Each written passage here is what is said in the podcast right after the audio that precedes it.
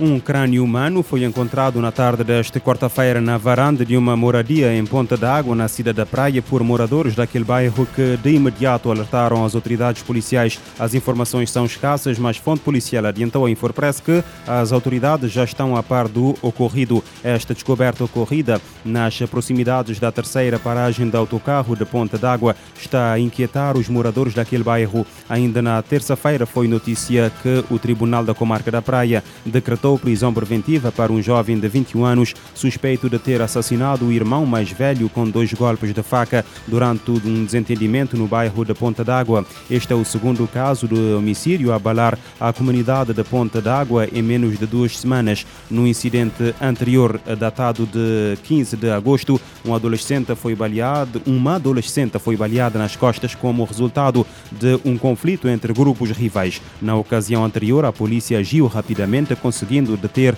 os dois suspeitos envolvidos no conflito, que agora estão em prisão preventiva. Além disso, as autoridades conseguiram apreender a suposta arma do crime, um Walter calibre 7.65. Numa reportagem da agência Luz divulgada esta semana, os moradores daquele bairro manifestaram dúvidas em relação à capacidade policial atual para pôr cobro à criminalidade.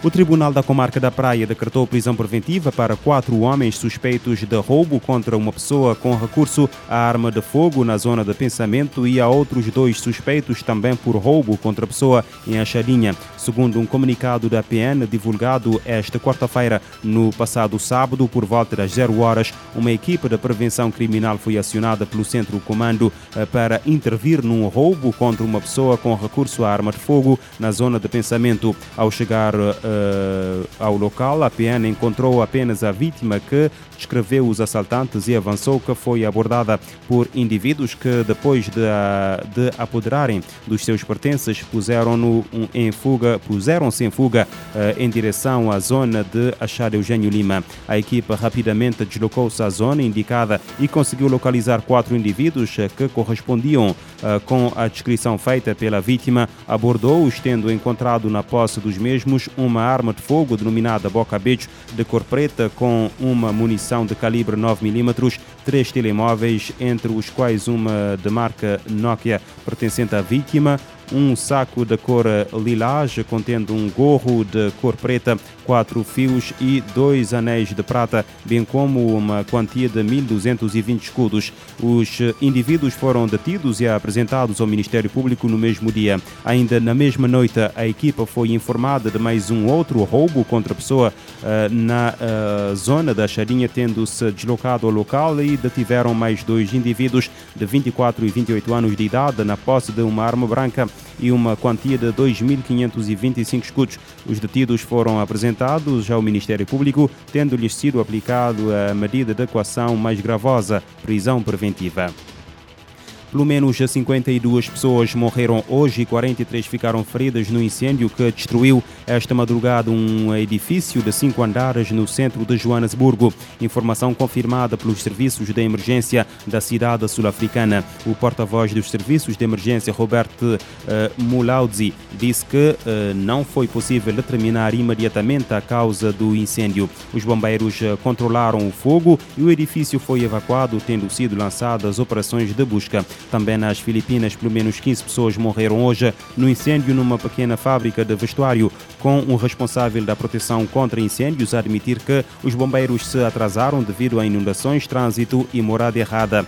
A maioria das vítimas parecia ser trabalhadores da fábrica e carpinteiros que estavam a dormir nos seus quartos quando o incêndio deflagrou esta manhã. O Gabinete de Proteção contra Incêndios filipino prefere que, refere que alguns foram encontrados mortos num corredor eh, fora dos quartos, incluindo o proprietário da fábrica e o filho.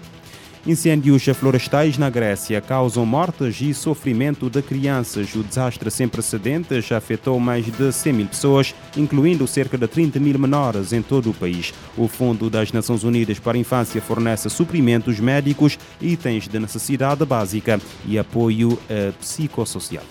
Duas crianças, ambas requerentes de asilo, estão entre as 27 pessoas que perderam a vida desde que os incêndios florestais eclodiram na Grécia em julho. Este é considerado o maior desastre do gênero na União Europeia desde 2000.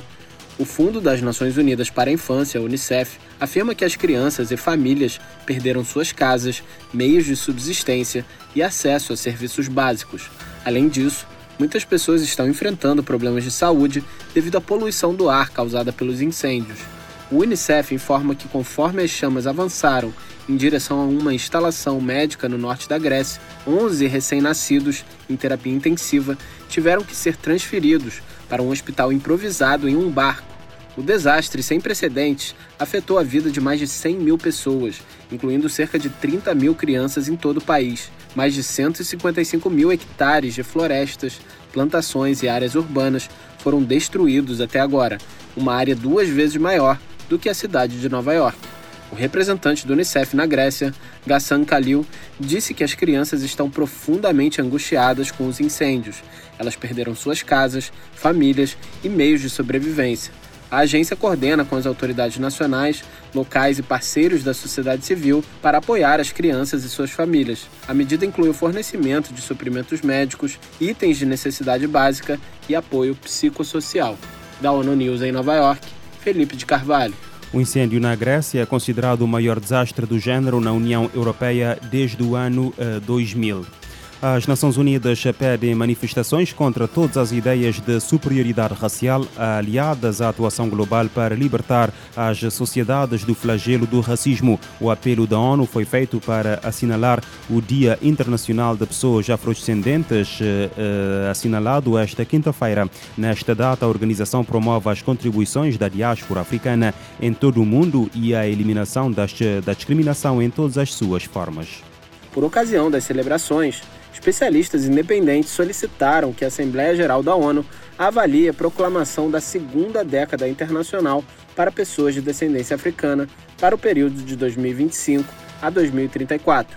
A meta é revitalizar as medidas para abordar a discriminação sistêmica e os legados do passado para que seja alcançado o pleno reconhecimento, justiça e desenvolvimento para pessoas de ascendência africana em todo o mundo em mensagem, o secretário-geral Antônio Guterres destaca o momento de comemoração dos ganhos e feitos culturais, econômicos, políticos e científicos de afrodescendentes ao longo da história, em todas as áreas de atividade humana. Guterres cita o impacto do continente africano e das pessoas descendentes da região no desenvolvimento, na diversidade e na riqueza das civilizações e culturas mundiais que são parte do patrimônio comum da humanidade da ONU News em Nova York, Felipe de Carvalho.